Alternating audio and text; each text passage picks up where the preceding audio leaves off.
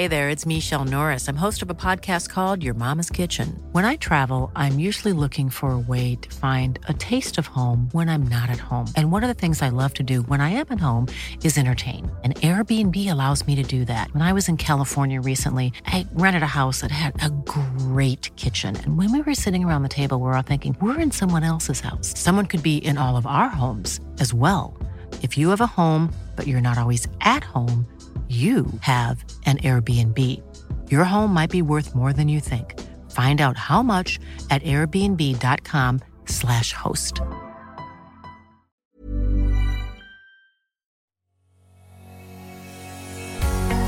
Bonjour et bienvenue sur le podcast Explore Japon, le podcast qui explore le Japon sous toutes ses coutures.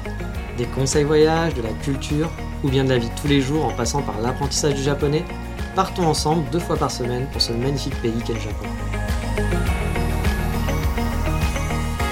Bonjour à tous et pour ce nouvel épisode, on va partir en balade près de Fushimi Inari et plus précisément dans le quartier de Shushojima.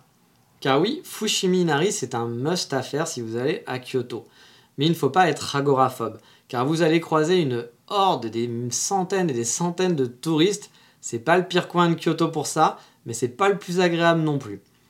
Au passage, un petit conseil, si vous allez à Fushimi Inari, c'est un classique, passez le premier palier. La plupart des touristes ne continuent pas l'exploration après le premier palier. Je vous conseille fortement donc de continuer. Vous pourrez largement plus profiter et être moins à la queue leu Parce qu'au début, ça peut vraiment parfois ressembler à la queue leu les uns derrière les autres et c'est vraiment pas agréable. Tout le monde veut faire des selfies, tout le monde s'arrête. C'est un peu comme la forêt de bambou à Arashiyama, ça fait pas envie. Si vous passez le premier palier, vous allez voir, il y a un premier palier avec une belle vue sur Kyoto et vous continuez l'exploration, vous serez beaucoup plus tranquille. Et deuxième conseil, pratique, sachez que la nuit, le temple reste ouvert. Vous pouvez donc visiter le temple et il y aura beaucoup, mais beaucoup moins de monde. Bien sûr, c'est pas la même ambiance et là, il ne faut pas avoir peur de croiser des grosses araignées à droite à gauche, mais juste devant vos yeux, qui vont peut-être tomber de temps en temps, mais ça restera vraiment sympa à faire de nuit. Vous pouvez même le faire de jour et de nuit, c'est vraiment deux ambiances différentes. Mais allez, Oust, Fushimi Inari et sa horde de touristes, on va partir dans un coin un petit peu plus calme. Alors vous trouverez quelques touristes quand même, hein, bien sûr, mais je vous assure que ça sera beaucoup beaucoup plus calme. Et ce n'est pas bien loin en fait, car c'est la station suivante sur la Keihan, la ligne Keihan, c'est donc Shushojima. Enfin, en train rapide, sinon vous avez plein de petites stations avant. À vrai dire, vous pouvez même vous arrêter à d'autres stations pour faire votre petite balade, parce que c'est finalement assez proche. Pour situer un peu, c'est dans le sud de Kyoto, à 10 minutes de train, en, le prenant à Shishijo, à peu près, donc sur la Keihan. Vous pouvez aussi prendre une ligne JR, mais il va falloir marcher un petit peu pour rejoindre le quartier ensuite. Bon, après, euh, quand je vous dis que c'est près de Fushimi Inari, j'abuse un petit peu. Si par exemple vous voulez à pied de la gare jusque là-bas, il faut compter quand même une heure. Mais bon, vous pourriez coupler très bien une visite de Fushimi Inari avec soit en allant à pied ou en reprenant le train, parce que du coup vous y serez en quelques minutes comme ça. Alors au final, qu'est-ce qu'il y a à voir là-bas, dans ce coin-là? Alors là aussi, ne vous attendez pas à du spectaculaire. Je vous propose encore une fois une balade qui est sympathique dans un quartier de brasseurs, mais c'est pas spectaculaire, c'est une balade juste sympathique. Vous allez pouvoir voir de vieilles maisons, des brasseries et un petit canal qui est vraiment tout mignon, qu'on peut suivre tranquillement et en profiter pleinement. Comme souvent, il y a une grande rue couverte commerçante où vous pourrez flâner. Moi j'aime beaucoup cette rue car au bout de la rue commerçante, il y a le passage à niveau où on peut voir les trains passer. J'aime bien ce genre d'ambiance au Japon et ça peut faire des photos vraiment sympathiques et jolies. Donc le but c'est de se balader un petit peu dans, voilà, dans ce petit quartier dans cette petite rue commerçante. Et ensuite, je vous conseille de suivre la petite rivière qui est un peu plus au sud. Vous aurez de superbes vues sur des maisons de brasseurs, des vieilles maisons en bois typiques de l'architecture japonaise. Là aussi, vous allez pouvoir vous faire plaisir avec des photos. La petite balade le long de la rivière ne dure pas très très longtemps, mais elle est franchement charmante. Si vous allez jusqu'au bout, vous pourrez avoir une grosse écluse et le train traversant par-dessus la rivière sur un pont, c'est assez joli à voir. Vous croiserez aussi quelques sportifs qui font leur jogging dans le coin parce qu'il y a une piscine et des terrains de tennis qui sont tout autour, donc c'est un coin voilà, pour les sportifs. C'est un bel endroit pour flâner tranquillement et vraiment profiter de l'ambiance. Donc dans le centre, comme je le disais, il y a pas mal de brasseurs. Vous pouvez même faire des visites. Mais je pourrais rien vous dire à ce sujet car j'ai personnellement fait aucune visite des brasseries. Peut-être qu'un jour je le ferai, mais pour l'instant, je n'ai pas eu l'occasion, j'ai pas eu l'envie ni l'occasion. Mais elles ont l'air assez prisées car à chaque fois que je passe dans le coin, je vois souvent énormément de gens rentrer dans la distillerie. J'aime beaucoup l'ambiance un peu vieillot du quartier. On y va vraiment pour se balader et profiter tout simplement. Une fois la petite balade dans les rues, d'avoir pris ses photos, d'avoir profité un petit peu, le clou du spectacle, si vous avez le temps, si vous avez fait Fushimi Inari et que vous êtes allé là-bas ensuite, c'est d'aller faire un tour au château de Fushimi. Car oui, il y a un château dans les hauteurs de Fushimi qui en jette, mais alors vraiment grave, c'est magnifique. Mais le truc qu'il faut savoir, c'est que c'est un faux château, c'est pas un vrai. Bah oui. À la base, c'était un parc d'attractions qui avait construit un faux château, il me semble, en se basant sur un vieux château existant. Mais là maintenant, c'est du toc. Et le parc d'attractions, un jour, a fermé parce qu'il marchait pas, et le château, du coup, devait être démoli. Mais les gens du quartier ont fait pression pour le garder, car c'est vrai qu'il en jette et qu'il est vraiment très beau. Et ça a marché, le château est toujours là. Le parc d'attractions n'existe pas, mais le château est toujours sur les hauteurs de Fushimi, domine Fushimi, et c'est sublime. Alors bien sûr, vu que c'est du fake, on ne peut pas le visiter de l'intérieur. Il est fermé, mais on peut se balader tout autour, car maintenant c'est un petit parc, avec un terrain de baseball, et par beau temps, honnêtement, la vue est magnifique. Ça claque, j'adore y aller de temps en temps. Je toujours, enfin pour moi c'est un des plus beaux châteaux finalement visuellement euh, dans la région en tout cas, avec peut-être le château d'Osaka. Mais euh, ouais, franchement, il, claque, il est joli, il a de belles couleurs si on sait pas que c'est un faux et qu'on n'est pas un pro des châteaux japonais, on peut se faire avoir facilement. Il est vraiment super chouette. En plus, il n'y a pas de touristes ou très peu. Moi, en tout cas, ça fait quelques temps que je suis pas allé, ça doit faire au moins 6 ou 8 mois. À l'époque, c'était pas très connu.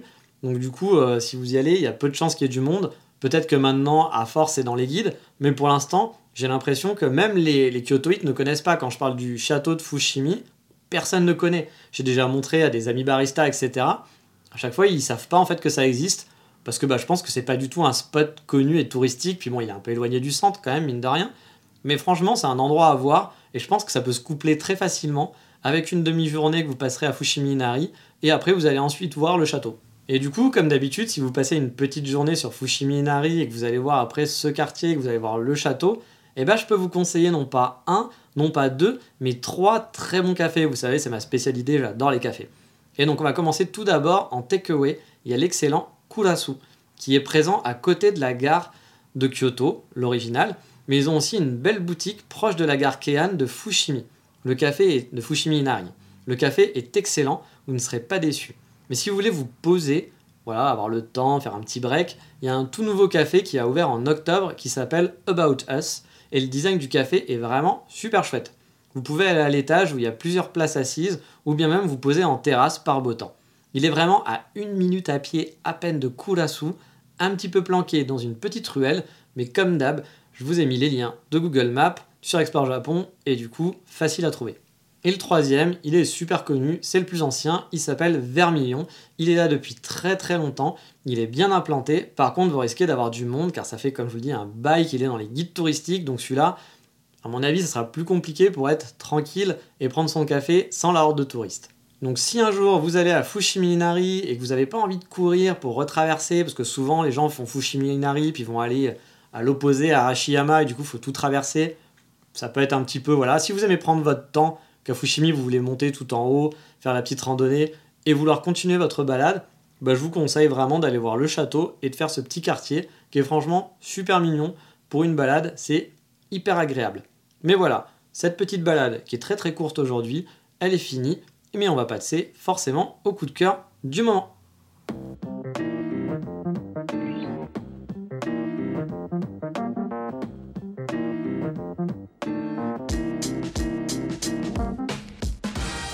Et une fois n'est pas coutume, le coup de cœur du moment, ça sera pour une page Facebook slash compte Instagram qui s'appelle Le Japon en famille. Comme vous l'aurez compris, c'est une petite famille qui vient régulièrement en vacances au Japon et qui fait des vidéos et des articles, conseils, tips, etc pour aider à préparer son voyage. C'est bien fait et très intéressant. Je vous conseille de suivre la page Facebook si vous préparez votre voyage. Vous avez plein de bons conseils. Et si vous n'aimez pas Facebook, ils ont aussi un site directement qui est japonfamille.com que vous pouvez suivre directement et ils ont une page Instagram, etc. Enfin, comme tout le monde maintenant. Et vous pouvez suivre leur quotidien dessus. On peut retrouver des vlogs de voyage ou bien encore des articles pratiques J'en avais vu un par exemple sur comment acheter des billets pour le musée Ghibli, parce que c'est vrai que c'est toujours compliqué d'acheter des, billets pour le musée Ghibli. Ghibli euh, ou bien pour choisir sa compagnie aérienne, par exemple, si vous préparez un voyage au Japon. Leur site pourra sûrement vous aider beaucoup si vous préparez votre voyage. Et ça fait jamais de mal de recouper plein d'informations, d'aller vous renseigner sur ce site-là, d'écouter mes podcasts, d'aller voir d'autres sites. C'est toujours bien de recouper pour essayer d'avoir la meilleure information, puis l'information qui vous correspond le mieux, parce qu'on a tous des façons différentes de voyager et euh, de préparer son voyage. Comme d'habitude, il n'y aura pas d'inquiétude, tous les liens sont sur la page de l'émission, blablabla, vous avez l'habitude. Et ça fait longtemps, mais je vous remercie par avance pour partager le podcast et le faire connaître autour de vous. Les chiffres continuent vraiment de monter. Vous êtes de plus en plus nombreux et ça fait vraiment plaisir. Vraiment, ça fait, vraiment chaud au cœur de voir que les gens écoutent de plus en plus ce podcast. J'espère que vous l'appréciez et euh, que les différents conseils peuvent vous aider. Il y a déjà des gens qui m'ont envoyé des messages pour me remercier parce qu'ils sont allés visiter bah, des coins comme Onomichi et qu'ils ont adoré, ou euh, des conseils sur Fukuoka par exemple. Et donc bah, ça me fait plaisir si je peux vous aider vraiment. Euh, le podcast est fait pour ça et pour raconter le Japon, pour faire suivre en direct aussi mes aventures sur place. Donc n'hésitez pas à rejoindre la page Facebook Explore Japon ou bien le Twitter qui s'appelle Dandy Kitsune. Ou si vous voulez voir des photos du Japon sur mon Instagram, c'est NGEE, NJ. C'est là où je suis le plus actif honnêtement Instagram. Euh, je poste deux photos par jour et plusieurs stories euh, de ce qui se passe, de, de ma vie au Japon. Donc n'hésitez pas à rejoindre mon compte Instagram. Ça sera avec plaisir. Mais en attendant, dans le prochain épisode, je vous dirai comment j'ai préparé mon premier voyage au Japon. Les choses basiques à savoir, des conseils pour trouver des bons spots par vous-même avant de partir. Mais ça, ce sera pour la prochaine fois. Je vous dis donc à bientôt, mata, ciao, bye bye.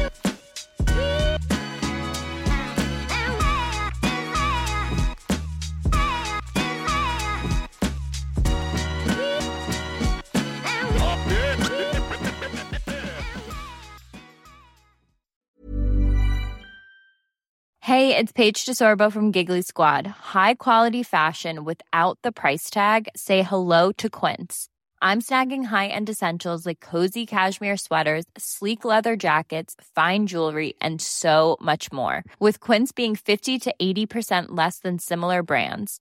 And they partner with factories that prioritize safe, ethical, and responsible manufacturing. I love that. Luxury quality within reach. Go to quince.com slash style to get free shipping and 365 day returns on your next order. Quince.com slash style.